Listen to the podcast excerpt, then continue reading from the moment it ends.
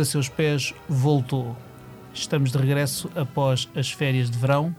O mundo não parou de girar, muitos assuntos foram dissecados nas últimas semanas e continuarão a ser nas próximas, e é para ajudá-lo, caro ouvinte, a compreender o que se passa por este planeta que, de 15 em 15 dias, a secção internacional do Expresso prepara esta emissão.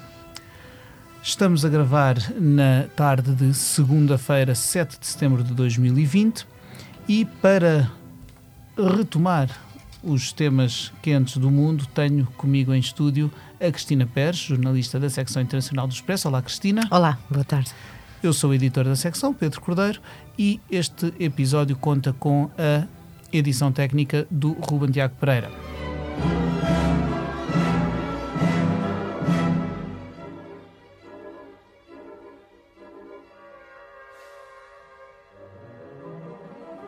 Para este eh, regresso, esta rentrée, eh, propomos-nos eh, visitar alguns dos assuntos que certamente marcarão a atualidade mundial nos próximos meses. Minutos antes de entrarmos em estúdio, soubemos que o dirigente opositor russo Alexei Navalny, que tem estado internado com, devido a um envenenamento, segundo os médicos que o tratam neste momento na Alemanha, eh, acordou do coma induzido em que se encontrava. E isso é pretexto para, com a Cristina, eh, falarmos um pouco do assunto. Antes de entrarmos nele, na- nas tensões geopolíticas causadas pela Rússia, pelo seu regime autoritário e por aqueles e pelo conflito com aqueles que tentam mudar as coisas, antes disso peço aos ouvintes que fiquem mesmo até ao fim deste podcast, porque a mesma Cristina com quem agora vou conversar terá uma novidade interessante para, para todos eh, no final desta emissão. Mas vamos então à, à, à matéria que aqui nos traz. Para já, a Rússia, as implicações geopolíticas eh, eh, daquilo, das manobras que o regime russo eh, faz pelo mundo, o puxão de orelhas, passa a expressão que a chanceler Angela Merkel se sentiu compelida a dar ao presidente Vladimir Putin. Cristina, hum, é mais uma iteração deste novelo russo ou estamos em, em presença de, um- de uma escalada na gravidade da- das coisas ou, ou das reações que suscita? Eu, eu, eu diria que é, é mais, é mais uma volta do novelo, ou seja, eh, o facto de Alexei Navalny eh, ter acordado vai alterar certamente os, os dados do jogo, mas até agora eh, o que tem sido muito criticado, em particular nos mídias alemães, é a forte reação de Angela Merkel, no sentido em que é, de certa maneira, uma armadilha, eh, tendo em conta que em casos anteriores houve mais provas de implicação eh, russa, ou seja, a pista russa teve sinais muito mais óbvios do que neste caso. Neste caso, o que temos em comum é o, o- o agente nervoso. Portanto, o Novichok. O Novichok, o- exatamente. O, produto Que é- usado para envenenar Exato. a vítima. Ou seja, eh, menos provas de que terá sido a pista russa, maior reação da chanceler. Tem sido muito criticado, principalmente porque vai colocar o governo alemão numa, num dilema, numa dificuldade considerável que tem a ver com o Nord Stream 2, de que são os grandes patrocinadores europeus. Nord Stream 2, que recordemos para os eh, eh, eh, que, que tenham isto menos presente, é um projeto, um mega projeto eh, de energético, portanto, de um, de um gasoduto eh, que, que, que transportará gás natural desde a eh, Baía de Narva na, na cidade, até à cidade eh, alemã de Lublin. portanto, da Rússia para o resto da Europa. Uhum. Continua. sim, desculpa. Um, que está, que é um, um mega projeto de 10 mil milhões de, de- de euros, um, que está terminado em 94%, ou seja, não está pronto, Uh, não está ativo, uh, não está diplomática nem uh, tecnicamente ativo, mas está à beira de estar, não é? Ou seja, tu- isto na altura, isto é um projeto aprovado pelo ex-chanceler Gerhard Schröder, que foi criticado pelos Estados Unidos, pelos os Estados-membros da União Europeia e, e pelos países bálticos, ou seja, toda a gente teve eh, contra, precisamente pela potência de armadilha que tem de dependência uh, das, dos recursos energéticos claro. russos. E mais criticado foi quando, uh, tendo deixado o poder em 2005, uh, depois de Angela Merkel o derrotar nas eleições, o mesmíssimo Gerhard Schröder assumiu pouco depois funções como executivo na, numa petrolífera, petrolífera russa, que, é, que, a, que é a própria proprietária, proprietária deste, é. deste gasoduto e, portanto, gerando obviamente, óbvias questões de conflito de interesses. Exatamente, eh, que, eh, como diz aqui num, num, num texto do, do Guardian, ou seja, Uh, quem tem esta obra é a Gazprom, que é controlada pelo Kremlin, ou seja, indiretamente financia o regime e todas as suas relações. Portanto, é um, um pouco o bico de obra. Ora, o que é que é de esperar nos próximos, nos próximos uh, tempos, uh, não só com, com, não tanto com o despertar de, de Navalny, que será importante, obviamente, até para aferir do, do, do quão afetado está pelo, pelo, pela tentativa, de, pelo, pelo envenenamento, não, não é tentativa, foi consumado, uh, mas além de, de, saber, de saber do estado de Navalny, uma vez que é a figura mais importante da oposição política a Vladimir Putin, um, no ponto de vista da, do ping-pong diplomático e destas, destas advertências de Merkel eh, eh, e de possíveis reações russas, que haverá com certeza, Uh, o que é que é de esperar nos próximos tempos? Qual, é a próxima fase do jogo?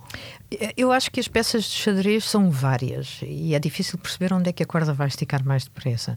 Mas, como uh, tens visto na, nos artigos da nossa correspondente em Moscou, da Sofia Kiskovsky, é muito difícil falar do que se passa na Bielorrússia sem falar em Alexei uh, Navalny, sem falar no jogo de Putin interno para se manter no poder o que isso lhe custa também, não é? Obviamente que tem um preço interno e esta espécie de paz podre uh, relativamente às relações internacionais, uh, em que há sempre assim uma espécie de um, apagamento de provas, isto é a velha história de perseguir a Rússia. Eu acho que vai ficar, não há provas, mas entretanto para todos os efeitos, dão-se passos, não é? Ou seja, ainda não se, já se tinha prendido dezenas de vezes, mas ainda não se tinha envenenado Alexei uh, Navalny, não é?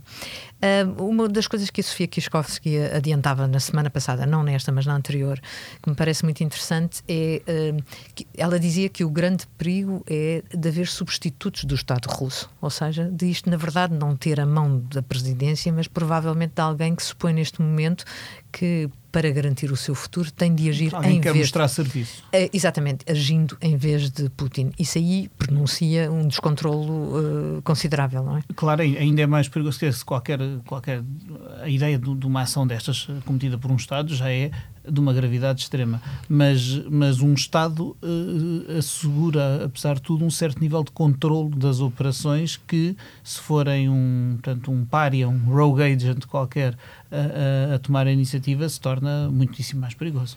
Bem, eu agora quase que me apetecia dizer-te que parece que estás a falar dos Estados Unidos, mas é uma provocação mais para a frente. Bom, da Rússia aos Estados Unidos também vai, vai um passo, pelo menos no que, no, do que de manipulações eh, no que, no que toca às manipulações, nomeadamente eleitorais. Mas quero, eu vou aproveitar o teu repto para, para saltarmos para outro tema eh, que, que também marcará com certeza as próximas semanas, eh, que é precisamente a eleição do, do presidente dos Estados Unidos, do presidente e, obviamente, de, de, uma parte importante do Congresso, toda a Câmara dos Representantes e um terço do Senado. Isto, obviamente, que qualquer eleição de um presidente dos Estados Unidos é sempre notícia mundial e tem impacto muito além das fronteiras do, do, do, país em causa. Neste caso, o mundo está ainda mais pendente, e o país também, por se tratar uh, do presidente atual, candidato à reeleição, Donald Trump, aquele cuja vitória há quatro anos surpreendeu alguns e chocou muitos, uh, e que agora aparece a, a, disputar a eleição numas condições muitíssimo diferentes daquelas que se esperava uh, há seis meses, antes de, de a pandemia ter uh, uh, chegado também àquele país e, e, e, da gestão da pandemia nos Estados Unidos ter causado moças muito sérias na, na popularidade do presidente. Portanto, tem, temos um presidente que, ao fim de quatro anos, parecia bem encaminhado para a reeleição, sobretudo por causa dos números da economia, que são historicamente comprovados como decisivos para a reeleição ou, não, ou para a eleição ou reeleição de um presidente. Uh, portanto, os eleitores americanos votam muito com a algibeira, e, e, e, a verdade é que os números eram bastante uh, animadores para Donald Trump. Claro está que uh, o aparecimento da, da Covid-19 e todo o, o, mal que ela fez à economia Uh, acabaram por, acabou por, por deitar abaixo esse grande trunfo eleitoral e, ao mesmo tempo, uma gestão errática, uh, raramente baseada na ciência e, e, e sempre uh, contraditória e zigue-zagueante, acabou por fazer muito mal à, à, à, realmente à popularidade do Presidente. Uh, o que é que tu esperas desta, destas, uh, destas eleições? Que confiança, uh, de ver, que, que, que, hipóteses achas que tem Joe Biden? Esta semana o Expresso trazia duas visões completamente contrastantes sobre as hipóteses de Joe Biden vencer Donald Trump. O que é que te parece? Olha, com toda a franqueza, eu acho que se nós pensarmos nas últimas eleições, desde George W. Bush, os resultados foram sempre muito renhidos. Houve recontagens e os números irrisórios, que não sou capaz de dizer agora de cor, que decidiram a eleição. Esse é o grande perigo destas eleições e tudo parece que isso vai acontecer porque, por uma vez, temos um Presidente da República a denunciar o, sistema eleitoral do seu próprio país como não sendo justo eh, nem transparente, o que, eh, dado o sistema eleitoral eh, americano que daria muitas horas de mundo a seus pés, um, permite realmente coisas que são imprevisíveis e que não teriam uh, desenvolvimentos semelhantes em países uh, diferentes, como por exemplo o voto por, por, correio, a que têm direito os, os eleitores. Sim. Agora, que... mais ainda, por causa houve Estados a adotar essa, essa regra, essa possibilidade, devido, obviamente, à situação e, pandémica. E que, e que, prolonga não só a recepção dos, dos votos, como a sua contagem, ou seja, o sistema de escrutínio uh, prolonga, hum. acontece de maneiras diferentes. Sim, e... tem regras diferentes com consoante o Estado.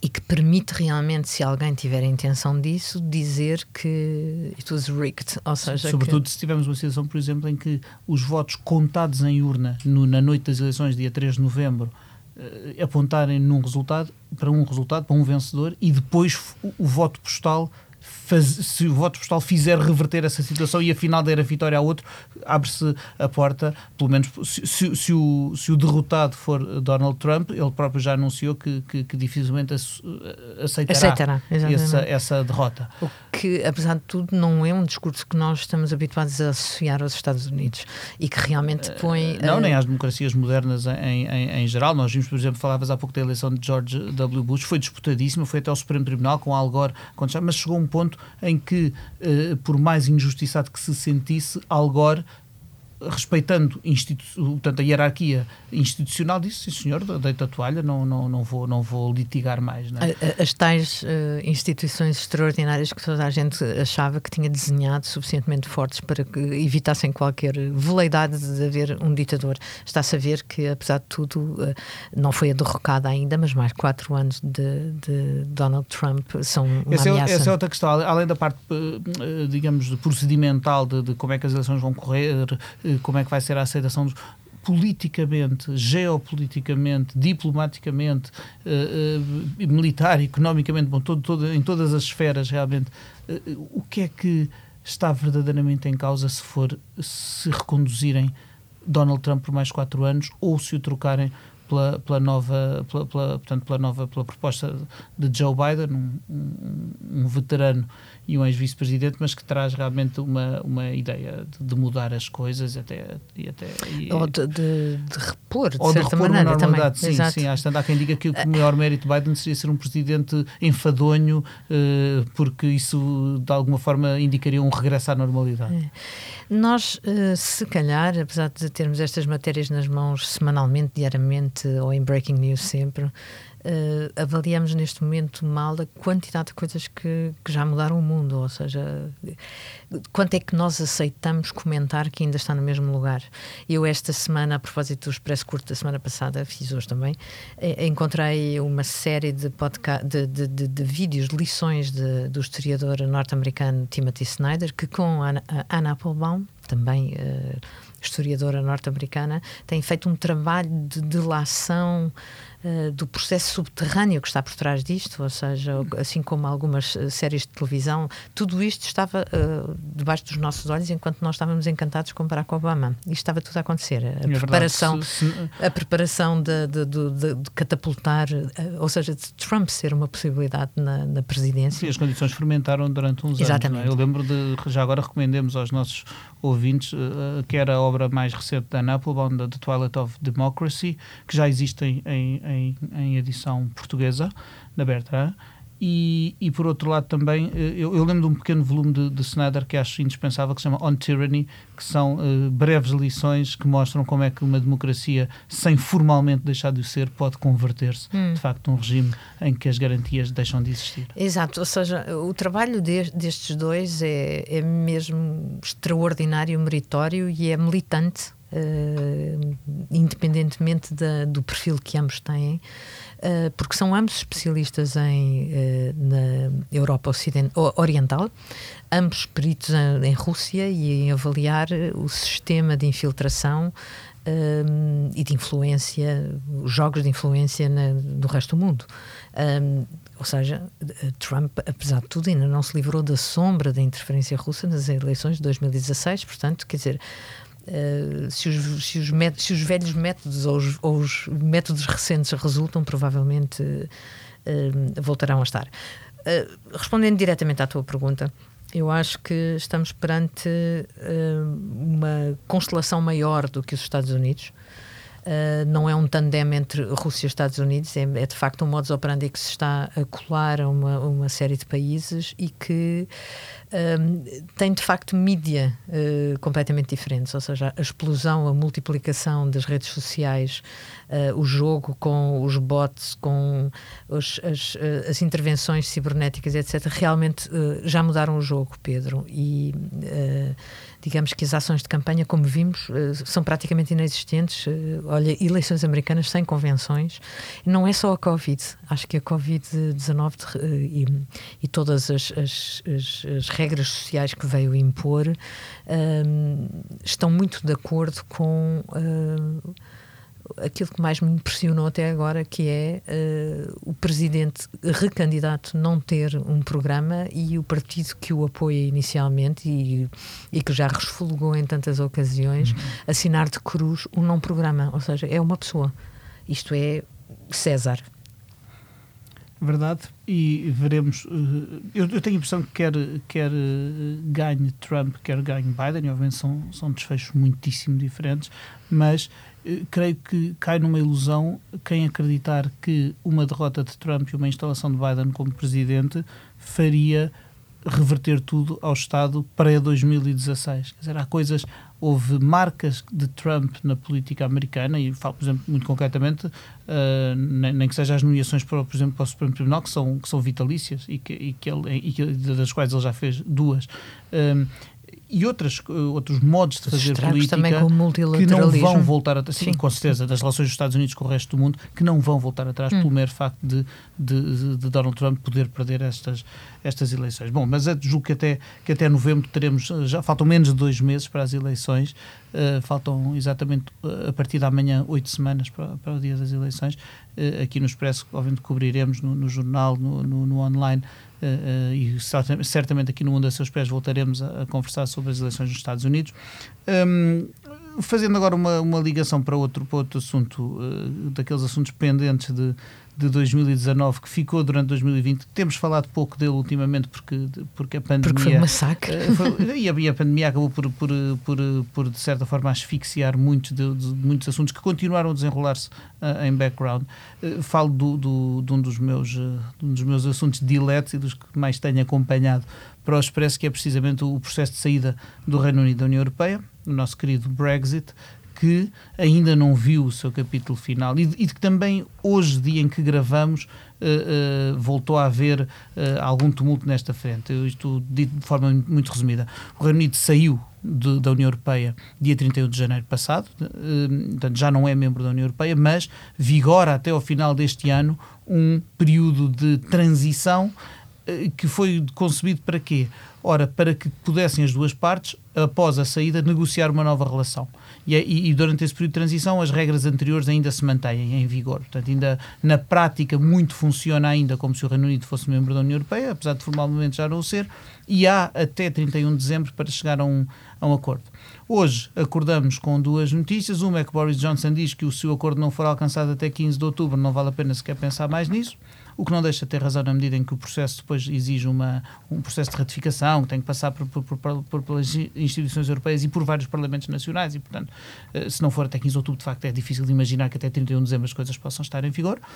Por outro lado, surge também a notícia dada pelo, pelo insuspeito Financial Times de que o governo britânico se prepara para ignorar aquilo que combinou com a União Europeia uh, acerca da Irlanda do Norte, que é um dossiê extremamente bicudo, espinhoso, complexo uh, e que eu agora, quando tu falavas do, do, do, Trump e de, de, coisas que mudaram e de, e de facto pensava no, no poder, eh, na força que tem, a confi na confiança que podemos ter na, na, nas coisas, no, que, que, confiança é que podemos ter num tratado internacional? E, e o acordo de saída do, do, do, Reino Unido tem o valor de um tratado internacional, que, que confiança é que podemos ter num acordo se um, o próprio, é que não houve uma mudança de governo do Reino Unido desde que este acordo foi firmado. O acordo foi firmado por Boris Johnson no, no, no final de, de, 2019 e agora o próprio parece querer vir renegar uma parte desse acordo. Que confiança é que se pode ter nestes instrumentos de diplomacia e de relações internacionais se, os, se, um, se um signatário é, o, é o primeiro a, a renegá-lo eh, quando lhe convém politicamente?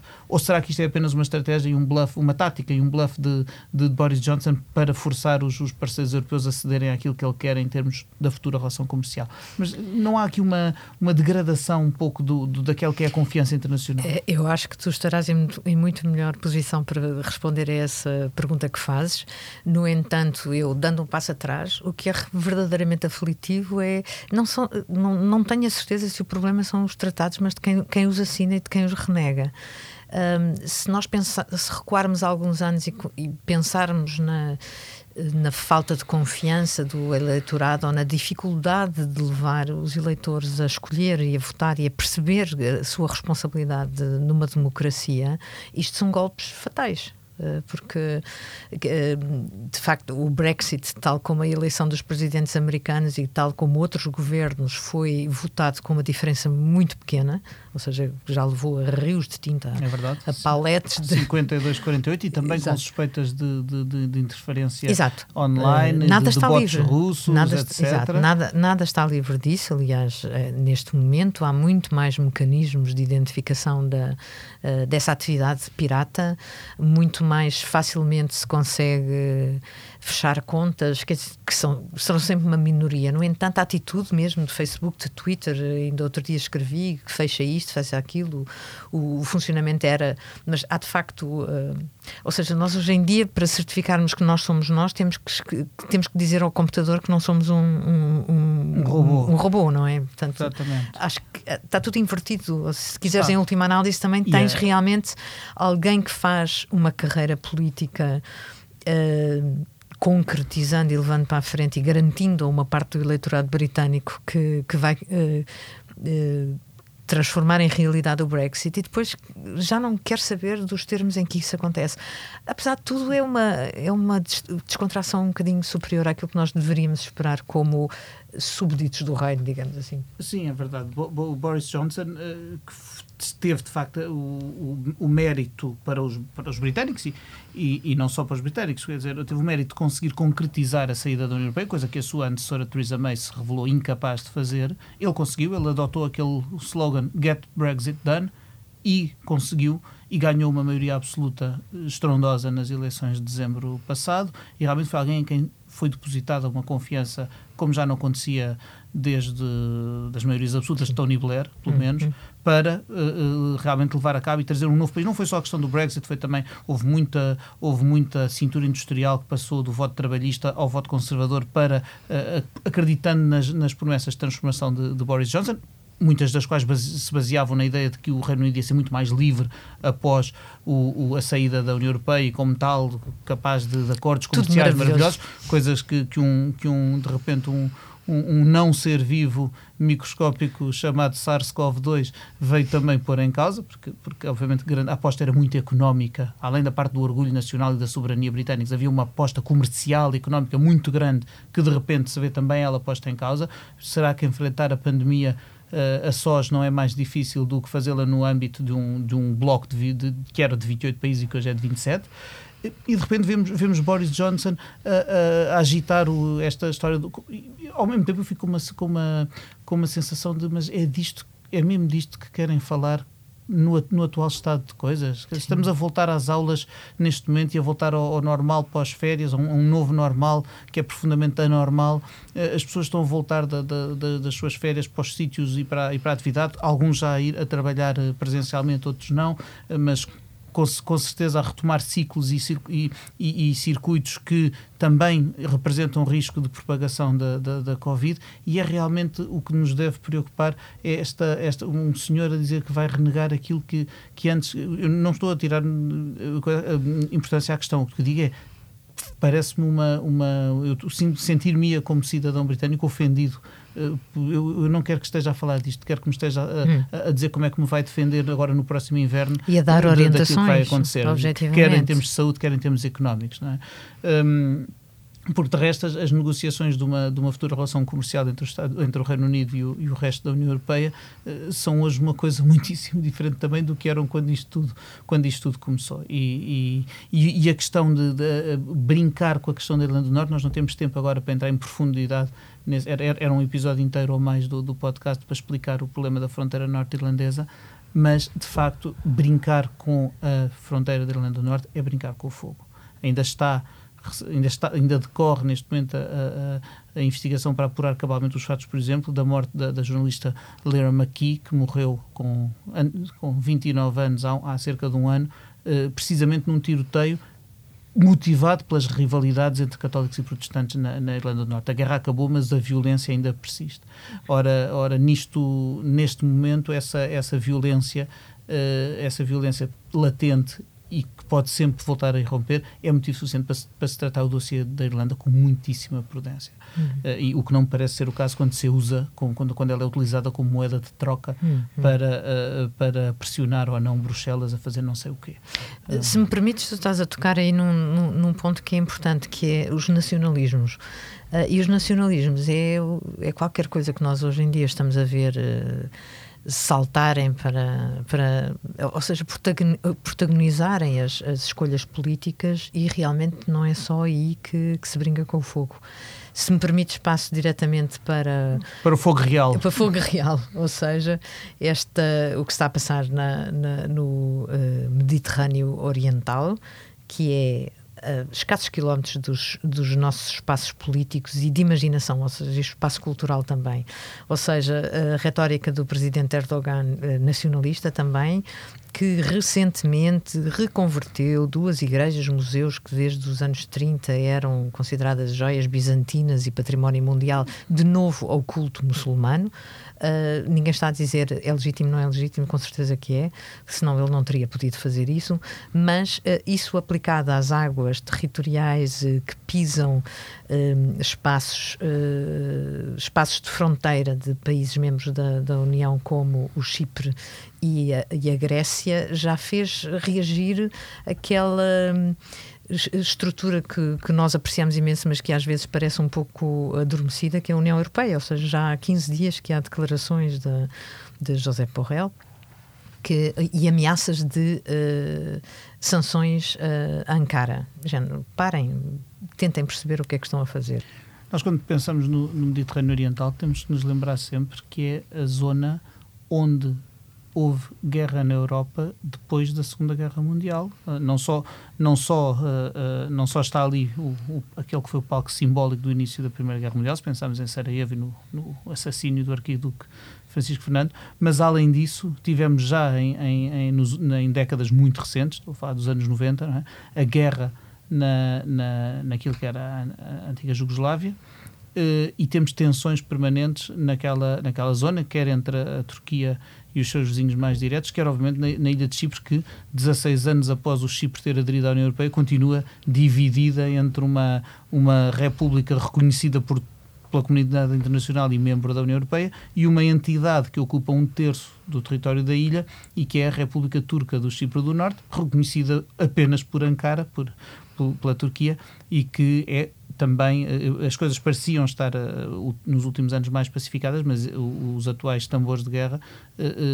são motivo de preocupação. Se nós pensarmos, inclusive, que nas últimas semanas tem havido proximidade e contacto, embora não tenha havido, não tenha havido combate direto, houve proximidade e grande tensão entre navios uh, turcos e gregos, entre aviões turcos e gregos. Portanto, há, há, mais perto de, de, de, nós do que às vezes nos parece fazer crer a, a a escassez de notícias sobre Chipre. Não, não, é raríssimo ler-se ler notícias sobre. A última vez que eu me lembro de Chipre estar na, na atualidade foi quando a, durante a crise bancária, quando, hum. quando, quando a, a economia eh, do, do, país colapsou. Ora, esse, essa, essa, esse afastamento de Chipre e daquela zona das notícias eh, não deve fazer-nos esquecer o potencial de, de, de, de violência, da geneira e de, de, guerra que ali existe. É? Principalmente uh, neste E último... com figuras como Erdogan à frente da, da Turquia, hum, mais hum. ainda. Hum principalmente com os acordos que tiveram de ser assinados recentemente relativamente às migrações, ou seja, o poder que neste momento uh, o presidente Erdogan, tem relativamente a um, a um fim capé com a União Europeia. Ok, pronto, abrimos, vai a imigração toda, ou seja, é, é, é uma situação muito delicada. Muitas vezes nós, uh, às vezes estamos a olhar para sítios mais longínquos, que são certamente importantes, mas uh, eu acho que a Turquia deveria merecer mesmo a nossa atenção. Sim. E é que, há que ver que Erdogan, além de ter uh, ido aumentando uh, uh, o cariz autoritário do seu regime desde que está no poder, e já está há quase 20 anos, ele foi primeiro-ministro desde 2002, e, e, depois tornou-se presidente. E cada vez com, com cada vez mais autoridade e, e, depois do golpe daquela tentativa de golpe falhada e mal explicada uh, de há uns anos tornou-se mais uh, uh, usou-a como pretexto para reforçar ainda mais o seu poder, mas ao mesmo tempo é alguém que está acossado, porque começa a haver, por exemplo, a vitória da oposição nas, nas autárquicas em Istambul, uh, há, há, começa, há sinais importantes de contestação e, e, e obviamente com um líder autoritário acossado é mais agressivo ainda e tem que mostrar mais e fazer estas afirmações tão, tão simbólicas, mas com, com, efeitos práticos, como seja a questão da, a questão da, da, da Ásia Sofia, portanto, da, do, do museu do museu, o museu Catedral Mesquita, uh, que passa de, de, um local de facto universal e, e, de, e, de, diálogo talvez interreligioso para uma coisa que Erdogan quer fazer mais sectária e, mais, e limitar mais a, a uns e, eh, portanto uh, mais de uns do que de outros digamos assim uh, tal como se calhar achará que anteriormente nos anos 30 aconteceu o contrário ou seja exatamente foi uh, afunilado pela, pelo, pelo cristianismo Sim. enfim Sim. É, é é uma questão que pode merecer eh, mais reflexão. É, a verdade é que o, o, aquele cariz secular da Turquia enquanto da Turquia moderna, da Turquia da República da Turquia de, de, de, de Kemal Atatürk, que tinha no laicismo a sua a sua grande base. Uh, e laicismo, laicismo que não, não excluía as religiões, mas que era uma base para uh, uma com uma coexistência, sendo que a, que a esmagadora maioria hum. da, dos turcos é obviamente muçulmana, uh, isso, esse, esse, legado está a ser uh, erudido aos poucos uh, por, por, por, Erdogan e, e, de forma cada vez mais explícita. No meio disto tudo, e já vai longo o podcast, temos um, um, mundo que nós continuaremos, obviamente, a, a seguir. Falámos de quatro eh, temas importantes e que nos são próximos e que e outros tantos haveria se quiséssemos se quiséssemos escolher outros evidentemente. Mas há, há, paira sobre todos estes estes assuntos o nosso mundo rodeado por covid uh, ou, ou, ou, ensopado de Covid, não sei qual será a palavra, impregnado de Covid, não sei qual será a palavra mais certa, mas a verdade é que se avizinha, uma, se avizinha um, para, o, para o nosso hemisfério um outono inverno que promete ser complicado. Os hum. números, os números do, do contágio no, nos vários países estão uh, claramente a, a piorar.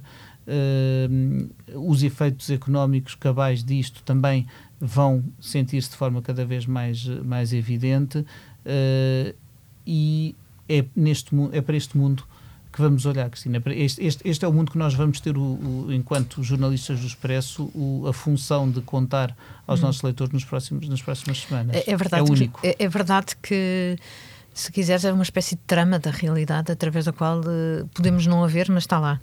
E, e, e temos, eu agora estava com vontade de citar, precisamente a, a partir da tua introdução, um, uma frase uh, que o nosso analista uh, Miguel Monjardino escreveu na sua coluna desta semana, em que diz assim.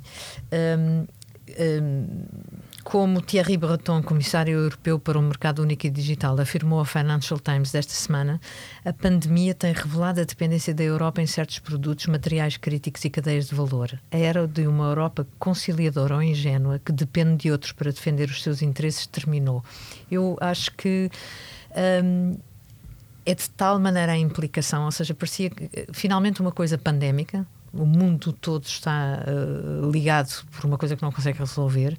Uh, do ponto de vista científico, nós escrevemos imenso naqueles primeiros meses deste ano uh, sobre as colaborações científicas, a rapidez com que se avançou uh, em, em, ter conhecimento do vírus sobre o qual ainda se sabe tão pouco, não é? Mas muito mais do que há, que há meia dúzia de meses, e de repente, como há cisões também e, e, como se vê que pode ser utilizado diplomática e politicamente para impedir, por exemplo, a entrada de turistas, que nós, todos nós sabemos que são eh, que é um setor que, do qual muitas economias pertencem, uh, dependem e, em grande escala. a nossa. Exatamente, incluindo a nossa. Uh, eu acho que gostava de te ouvir falar sobre isso, principalmente esta, esta espécie de abre o corredor, fecha o corredor. Sim, além dos critérios que nos parecem muitas vezes arbitrários e que não se percebe, no caso, no caso concreto que mais afetou Portugal, que foi o, o corredor de saúde, o corredor seguro, chamado assim, do Reino Unido, foi muito difícil perceber de início quais eram os critérios para a exclusão de, de países como Portugal, que tinham, apesar de tudo, situações pandémicas menos preocupantes do que outros que estavam incluídos nesses corredores.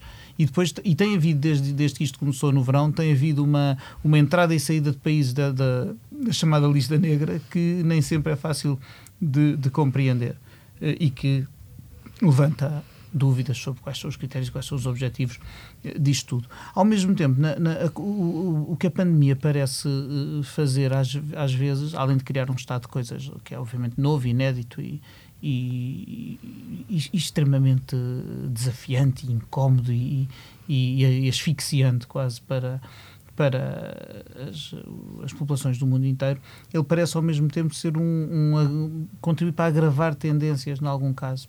Estas tendências para o fechamento dos países sobre si próprios, algum protecionismo e algum nacionalismo que um, um Algum enorme. De, de, uma forma, às vezes até um pouco em contrassenso, porque se há coisa que a pandemia mostra é que sozinhos não vamos lá e que precisamos de interdependência com o resto do mundo. Mas a, mas a verdade é que, em alguns países, isto foi uma desculpa para maior fechamento Obviamente, o risco para as liberdades individuais parece-me tremendo. É Às vezes, seja por via malévola ou seja por uma via benévola inadvertida, uh, abre-se a porta a controlos e a coisa. Quando, quando ouvia pessoas elogiar, ah, porque na China aquele, o controle é, é, é bestial, eles estão logo em cima se a pessoa viola as regras. Se, se o preço para ter esse controle maravilhoso que me vai proteger da Covid é viver num sistema como o chinês, não, muito obrigado. Isso tenho, tenho isso como bastante claro. E realmente há aqui um, há aqui um debate, para além do, do, do debate da, da, da, da, saúde, para além do debate económico, uh, há claramente um debate sobre liberdades individuais que a Covid veio tornar muito urgente e que, e que, que eu julgo que se vai que, vamos eh, ser obrigados a participar nele, nem que seja em defesa própria, nas próximas, eh, nos tempos mais próximos. Um, bom, eu julgo que o nosso tempo está uh, no limite uh, e preciso de, de, fazer, de cumprir a promessa que fiz no início deste podcast, que era a de que a Cristina Pérez teria uma novidade uh, importante a, a, a, dar aos ouvintes dos podcasts do Expresso. E porque a iniciativa e o mérito são dela, sem prejuízo da óbvia solidariedade do editor e, toda, e todo o jornal com, com, com o que ela nos vai contar, acho que o direito é da Cristina de, de, anunciar aos nossos leitores aquilo que aí vem. Cristina? Ora, Pedro, obrigada. Então eu resolvi uh, fazer uma proposta uh, para ocupar um espaço que o podcast do Internacional, que é o único que era quinzenal, ocupar as, as duas outras semanas com um assunto sobre o qual nem sempre há oportunidade de escrever na extensão e profundidade que eu gostaria, que é África. Então, a partir de 14 de setembro, e alternando semanalmente com O Mundo a Seus Pés, passará a haver um podcast chamado África Agora. A África Agora pretende ser dedicado, em particular, ao presente e ao futuro entrevistando pessoas uh, muito diferentes, mas protagonistas, uh, surpreendentemente protagonistas do desenho do mundo e das alterações uh, que têm, que são precisamente inscritas na realidade de forma muitas vezes brutal, como o caso da, da, da pandemia. Um, no primeiro episódio, posso apresentar, Pedro? Vamos, sim, sim. Entrevistamos. É uh, Car... um bom deixar-nos aqui um aperitivo. Exatamente. O primeiro uh, podcast é, é dedicado, a, é, portanto, o convidado é Carlos Lopes. Uh, alto uh, representante da União Africana para as negociações com a União Europeia, ex-braço direito, conselheiro político do, do uh, então uh, secretário-geral das Nações Unidas, Kofi Annan, e uma pessoa com quem eu tenho a, a sorte de a, a, quem eu tenho a sorte de recorrer cada vez que é preciso entender os, os meandros mais complicados de África.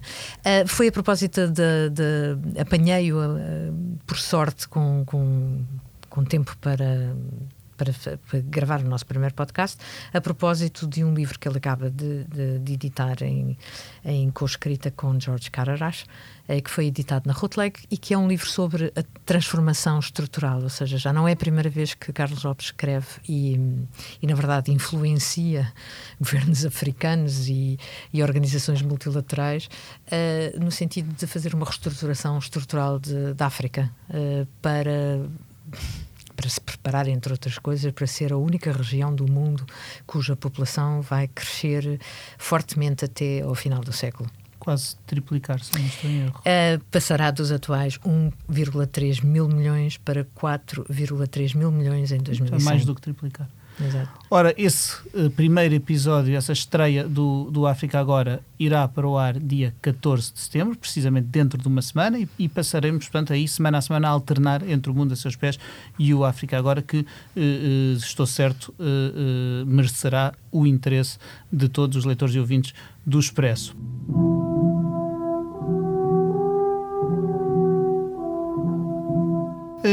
E agora vamos despedir-nos com aquela pergunta que eu já não faço há uma série de tempo e tenho saudades de fazer. Cristina, se agora pudesse ir para qualquer parte do mundo e não houvesse estas restrições todas que hoje em dia há, para onde irias e porquê?